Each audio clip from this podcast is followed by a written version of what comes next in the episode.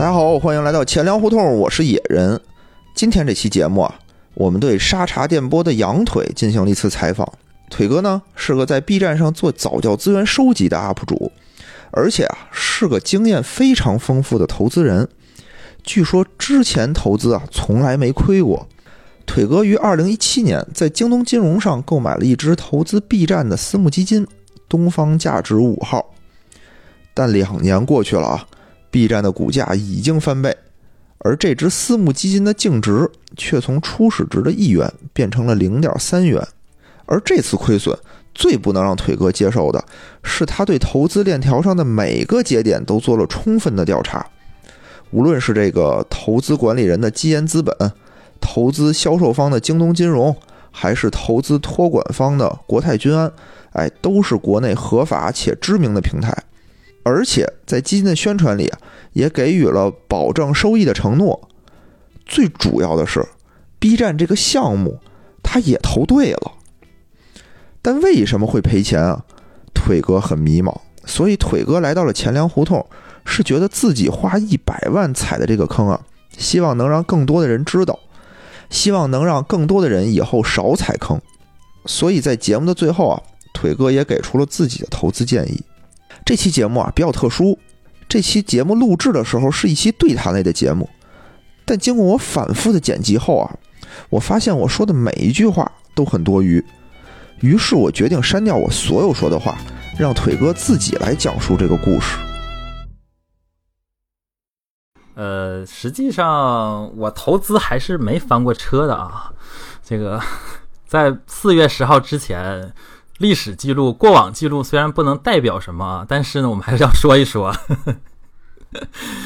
就是之前是呃，整个时间线是这样的。我们在二零一七年的时候，就是在那个京东平台，他们有推了一个封装好的一个 Pre IPO 项目。所谓 Pre IPO，就是呃，这个产品或者说这个标的物，它在上市之前的最后一轮，然后呢，会给所谓的有些可能前几轮比较早期的一些公司吧。把份额提前买回来，作为一个呃早期的一个所谓的叫基石投资人吧，然后算是所谓的他们行业圈内叫什么一点一点五或者一点半呃一点半级一点五级市场，就是介于一级和二级之间的那个中间那个理解。然后当时我们也是。就是这几家都没，就是京东唯一听说过比较熟的，就是京东嘛。然后京东金融那个小妹儿给我打电话说，我们这有个项目，对，她说男的我还能还那啥，声音特别甜美。然后那个就说嘛，我们这儿有个项目，我说啥项目？叫 B 站的。我说是哪个 B 站？是那个哔哩哔哩吗？然后他说是哔哩哔哩，我说对呀，他是要上市了，你知道吗？我说不知道，你说完刚知道。他介绍了半天 B 站，我说那不用介绍了，我这都是里边 UP 主了，你就别介绍了，求求你了。那个我里边也做了很多视频了，我都懂。然后他说要上市了，就是怎么怎么样的，说非常好，非常好。我说那可以啊，聊一聊呗。然后就深聊了一下。后来也是呃，因为一些原因吧，资本资金上的原因，就第一期没有投。他实际上最早一期是叫做呃。发现五号，简称就是发五。然后这个基金它是前一期募集的，募集之后封一下就募募满了，募满了之后他说就没有没有份额了。然后后来到了呃两个月之后了，快到一七年底了，十月十一月的时候，他说又又因为过于火爆又增发了一期，叫做东家基岩发现价值一号。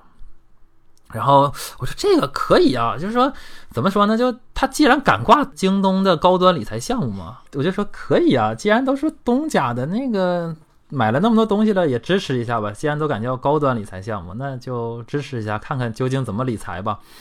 然后呢，就就跟他谈了谈所谓的这个，就是说基研的一个投资的一个私募项目。因为本质上开始的时候是不了解所谓的这个风险评级的，就是 R 一到 R 五这个级别，然后他也没太好。没太仔细介绍，就真的在后期的时候，就是我们回来反思的时候，发现这个风险级别蛮高的，因为他在那个宣介书里边写的是阿四，他的风险级别就是相当于就赔到一分钱不剩，也是正常现象，就是你也不要哭爹喊娘，就就就就认了吧。然后那个当时是存在一个什么现象呢？可能大家看那个一关相当一般的相关报道的时候也会说，就是说这个项目本质上在做的时候，它封装和宣传的时候变成了一个类似固收类的保本保收益的项目。他说宣称是如果上市成功，给年化百分之八的收益；如果失败，承诺给百分之六的收益。他们开始说可以写在合同里，后来是有意思的地方来了，嗯，就是在那年底的时候，就是基本上确认投资进去了嘛。投进去在签合同的时候，这关键点来了。我们从东五和东一，就是刚才我说的先先募集一期的人和后募集的人对比了之后，发现呢，东五就是早一期的人，他们有跟基研，就是所谓的这个。资本的运作方或者基金的操作公司吧，签了一个补充协议。这个补充协议涉及到了一个回购的内容，就是说，如果成功百分之八，如果失败百分之六。但是诡异的是，或者吊诡的是，在东一，也就是我所说的，就是我我买的这个产品里边呢，是不存在这个的。我们当时签的时候，他只说有，然后没有签。然后他他多了一个什么什么内容呢？他多了一个承诺书。承诺书落款也是基金操作方的承诺，就是说我们买的标的物就是 B 站，两个这个基金还不一样，就是合同号和备案号都不一样，都在那个呃，应该叫做对基金行业协会那里边有备案，备案号是不一样的，可以视同两个只基金，但是呢，他们宣传的时候说是一样的，而且在细节操作上呢也有些差别，这些都是后话了。然后前期就没有什么太诡异的地方，因为我们。当时没有想过太多东西嘛，就是没有发生这种异常极端事件的时候，我们没有想过调查这些东西。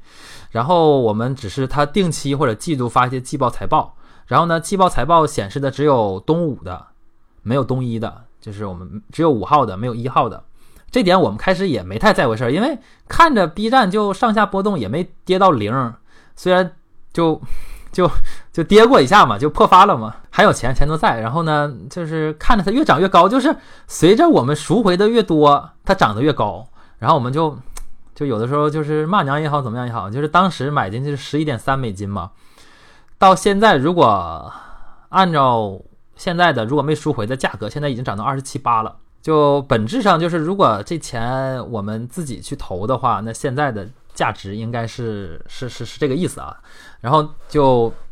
就是不知道这个吊诡的投资经理是怎么想的，然后出就是说紧接着后边更核心的就是到了北京时间二零一九年底，那个东五的赎回期已经到了，然后他们发了一个公告，就是说先赎回一批，就是先把百分之十八点一八左右，就十八万，就是按照份额百分之十八来先分配。你买了多少份额？按照一百万说乘以百分之八，然后分配出去一部分之后呢，然后后续的资金在路上，on the way。然后还还还跟他们说，我据据据我了解，一些内部的人说，就是东武的受害者说，等的时间越长越好，是因为他们算利息。这时候开始就听着特别开心。我说，哎呦，投资可以啊，虽然说收益不是很高，但是当时基金净值是多少呢？一点三一，这很关键。就是最后在承诺。基金结束，并且开始清算的时候，承诺是一点三一，觉得还行吧，因为是一加一嘛。对，一年封闭，一年赎回期，然后拿到一点三一，我觉得大资产项目能做到这样可以了。再加上安全落地，没有赶上股灾，就稳了嘛，就已经提提提前庆祝胜利果实了。然后过了一个开开心心的大年，然后年前又买了几只股票赚了翻了，然后然后就特别开心，然后对外吹说：“哎呀，投资在三十岁以前投资没有失败过。”出出出问题在哪儿呢？就是他在疫情期间，我们东一也到了赎回期嘛，就是说他正常是在第一季度要全部赎回，然后赎回公告也说了，就是说我们可以赎回，然后可以进行操作，我们也我们也认为不错，就是说挺好的。然后紧接着，在他发了在疫情期间说发了一个公告，说因为极端情况嘛，我们赎回日期推迟到了四月十号。然后说反正钱都回来了，就在路上嘛，在路上。然后就有意思了，四月十号，基金经理给我我问说十号了吗，哥？你说的是十号到账啊？钱呢？然后那边那边那边打电话就支支吾吾说，嗯，这个基金呢好像出了点问题。然后呢，京东第一时间呢已经做出了响应，而且特别有意思的是，他两个代销机构扣扣人家基金经理东西不一样，怎么讲呢？一个是恒天代销的，代销的这个一个产品东武，然后一个是京东代销的东武嘛。京东跟投资人说的是，我已经我们已经把投资人的基金执呃基金执业执照扣住了啊，就是虽然他们没有行政权利，不能干涉他往外跑啊，但是他也跑不了。我们特别开心，小子你跑啊，你去啊，你要么去南极，要么没地儿可去了，全封国了。京 京东那边扣的是他的职业照，就是所谓的职业的这个证书，然后那个恒天恒天财富扣的是他的操作密室，就是所谓的那个就是在那个第三方托管行的操作密室被恒天扣住了。那个那个小妹儿。后来给我打电话，第一句话就说：“这个基金呐，实际上要亏的一毛不剩，你也要认呐。”然后，然后，然后我就问这小妹儿：“我说你在宣传的时候也是这么说的，你觉得我会买吗？” 因为他说啥呢？因为合同上写的是这个风险共担，然后加上那个是股票型基金，你要承认这东西的确是有问题。但是我说行，那咱们接着聊，出啥问题了？你慢慢说。然后惊天惊天大料开始了。就是我给每一个有有基金经验的，或者是这种专业的人士或者投顾聊的时候，他们都啊啊啊，还能这样？这应该是就是说怎么说呢？我们推测出来的。他没有写他的回忆录，我们也不知道具体情况，而且他的操盘的那个具体持仓他也没公布。但是我们基本上结论是这样的：开始我们说是 B 站，然后呢，我们也承诺说一直买 B 站，但是不知道基金经理是怎么想的，哪儿来的自信？说，哎呀，开始觉得上市的时候 B 站有些高估了，然后我早卖了，就是上市没一个月我卖了，就是跌到破发八九块的时候卖了。然后为了考虑投资人的收益及整个基金的收益，我们持有了什么呢？持有了中概股中的细分龙头公司。然后一听之后，心里凉了半截。他没说，他们说为了保持我们的可操作性和余地，我们不公开吃了什么，就就私募嘛。哎呀，我们私下里干，你永远不知道嘛。所谓私募，私募的，这样的，我跟你说一下，他的在官网上现在能查到的几家网站啊，几几个投资项目，第一个是 B 站嘛，第二个叫蘑菇街的，不知道您听说过没有？这就是他认为的细分龙头嘛。然后据可靠的线报，我们打开手机一看。蘑菇街现在由三十美金跌到了一美金，呃，五千多人裁到了快剩两千多人，然后 all in 直播，我怀疑他一个人收入还没老罗一个 一个人的收入高呢。这家公司，然后第二个叫老虎，老虎证券也跌的比较惨。那个我们后边那期募集的那哥们老虎那边也在想着维权呢，就是我们后边募集的哥们们。他们说：“我操，我信了你的邪呀！我们买的是老虎啊，虽然明年才退市，明年才赎回，但是我们怕呀，我们怕前面那逼那些逼把这个公司挤兑完了，那我们也跟着倒霉呀，或者拿我们的钱来补前面漏洞啊，我们也跟着倒霉呀。这这几家是他们官网说的，然后我们又想到了，就是你像刚才说的这种咖啡龙头类企业，这个也是面临退市风险的，然后心里就他妈凉了半截。我说这个逼呀，太有才了。”在开那个公开的会议的时候，他就说我们是一家要要上纳斯达克的公司，一八年已经投了那个，已经递交了那个招股书给纳斯达克，在排队呢。一八年排排排排到现在了，然后他说既往业绩还不错。要不是疫情，我觉得这个 B 已经上市了，就成为第一家私募类的在中国的在美国纳斯达克登陆的公司。实际上，从行业经历和背景来说，恒天的这种私募和整个金融的底子是非常厚的。怎么讲呢？他的他在私募做私募这一块做了可能快二十年了，不比诺亚方舟的名声差。而且而且这一支基金才几十亿规模，他们在。出了这事儿之后，继续卖东西。我咋的呢？就是我看了好几个基金给我推的其他产品的时候，下面落款说正经公司背书恒天，然后我骂了一句：“操，老子他妈就是没有人坑的。”就是可以当做卖卖点来说，就是说我们推荐这产品的恒天 是一个承销方也好，或者兜底方也好，能能做出这种这种这种这种承诺的，我们管它叫国军国军的一家公司。我们把国泰君安也拉下水了。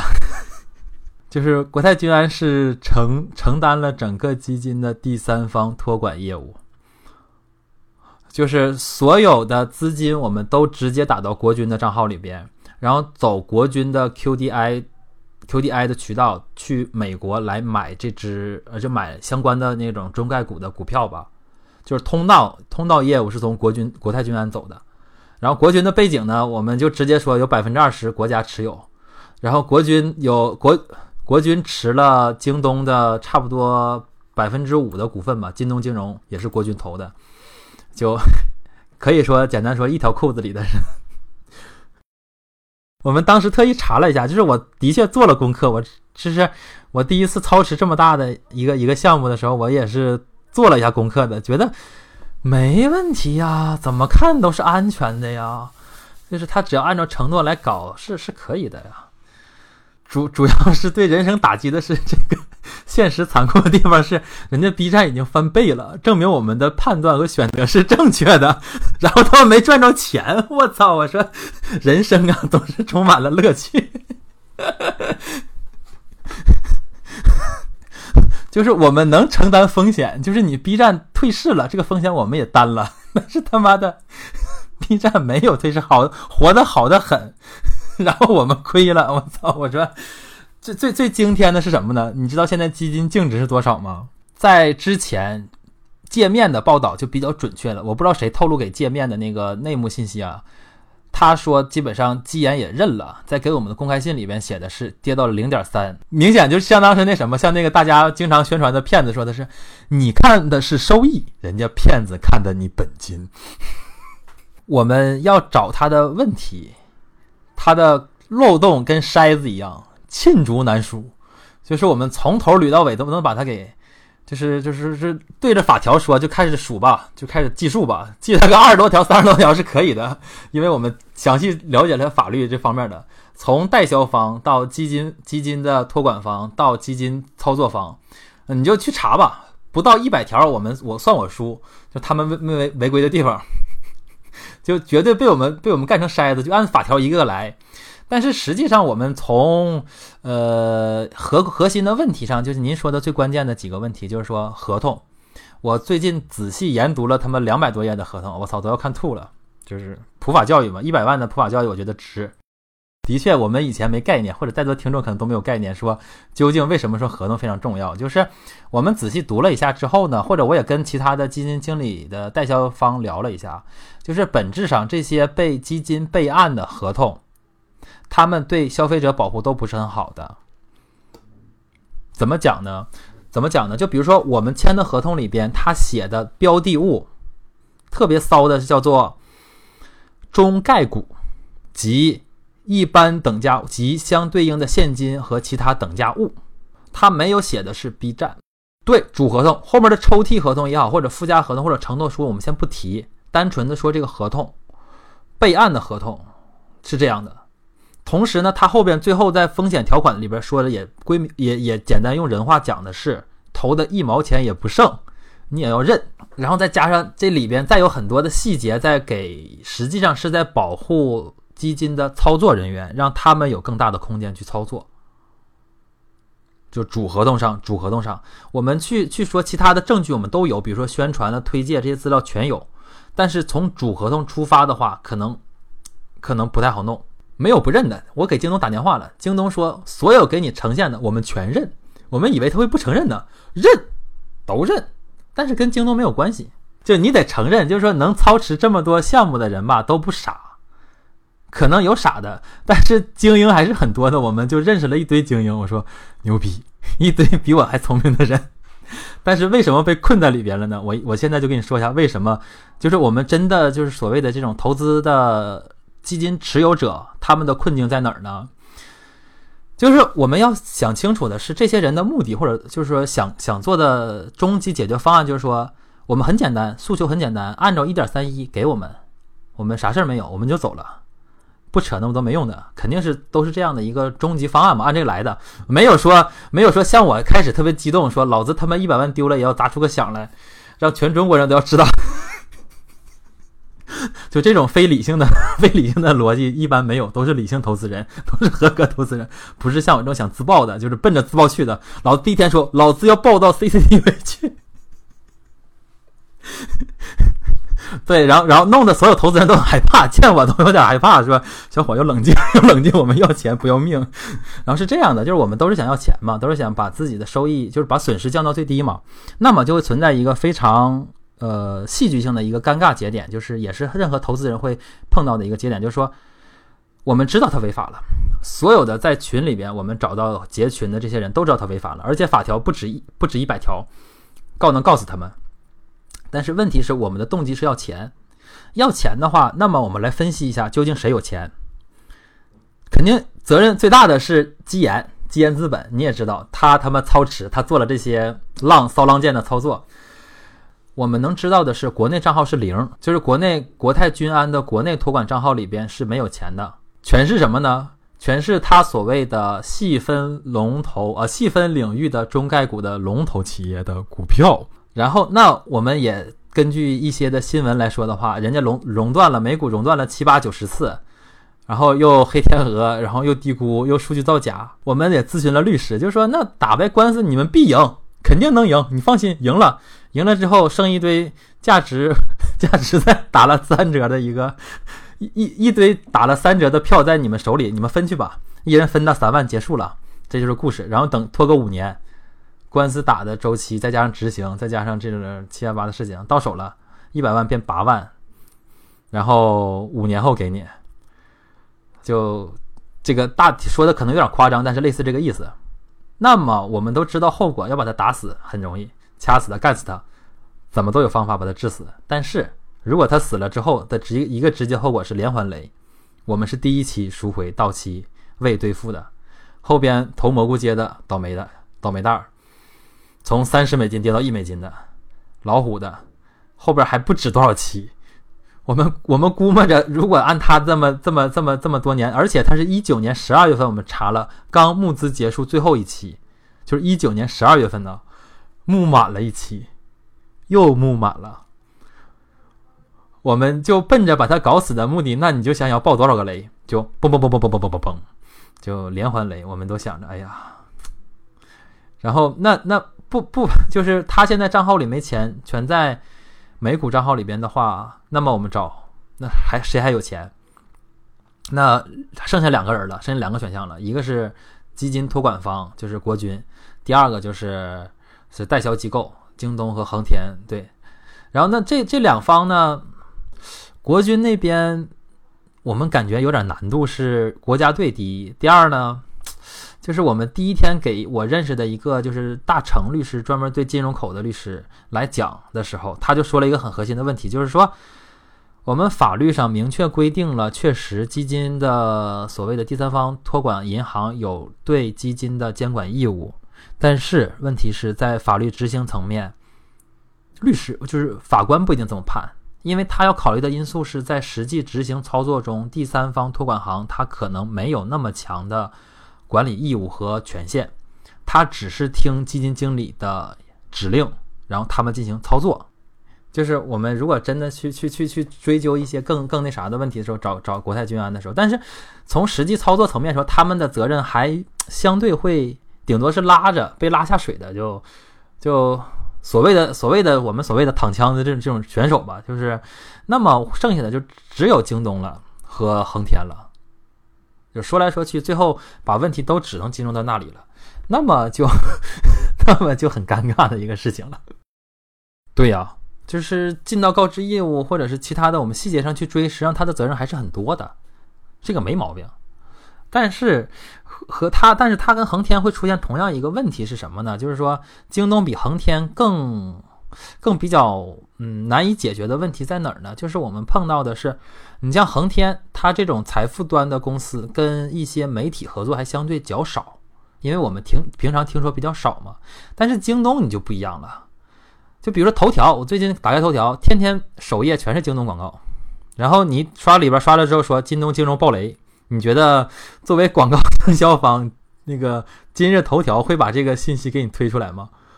就我们有一个报我们事件的一个媒体，一个自媒体叫猛兽财经的，他是最早报这个自媒体的。然后他就截了个图，截他们就是把这个问题投到头条上，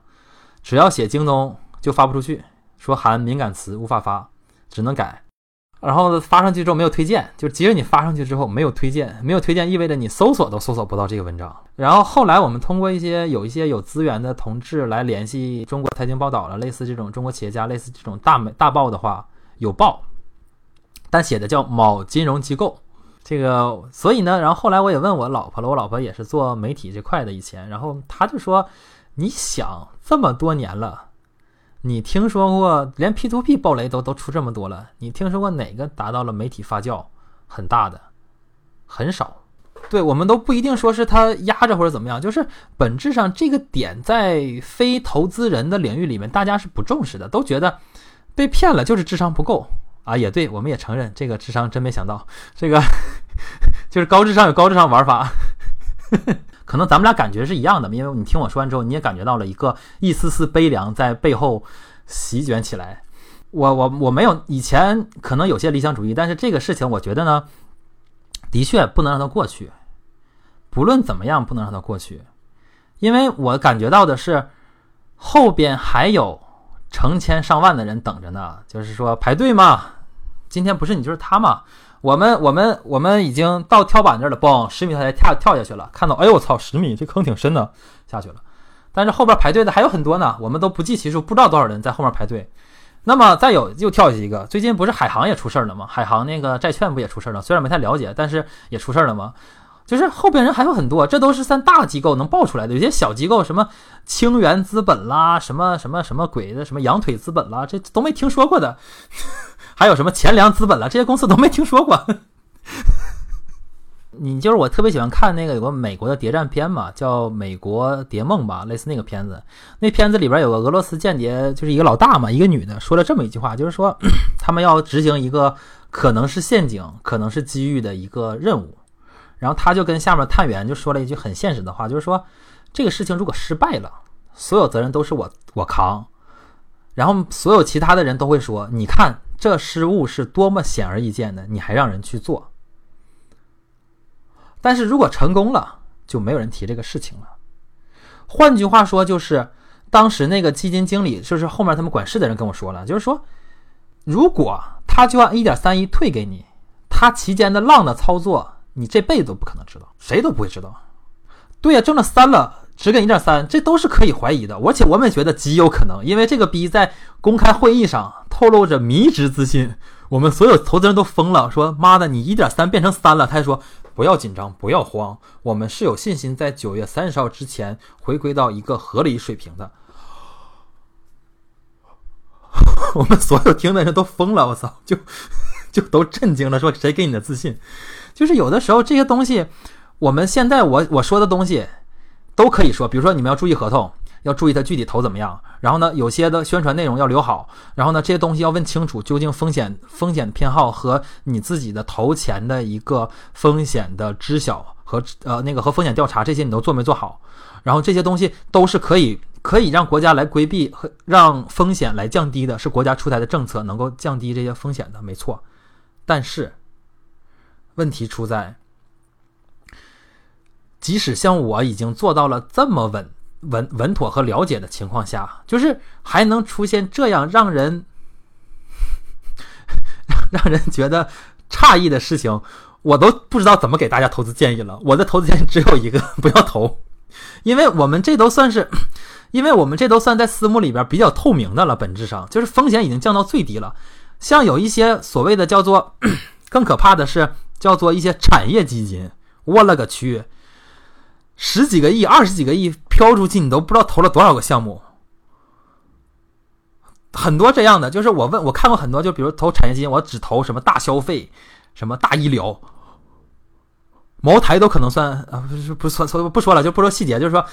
这这一下飘出去上百只股票，他都给投了。然后哪只股票你投了，哪只主要并购，你他妈知道不知道？他们又为了封锁信息，这些并购信息是你不知道的。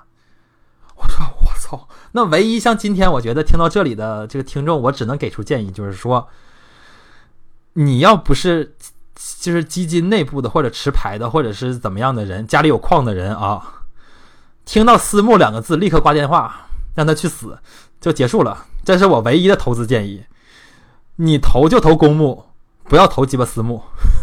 一级市场是个是一级市场是个天坑，孙正义都损失了几千亿，兄弟们，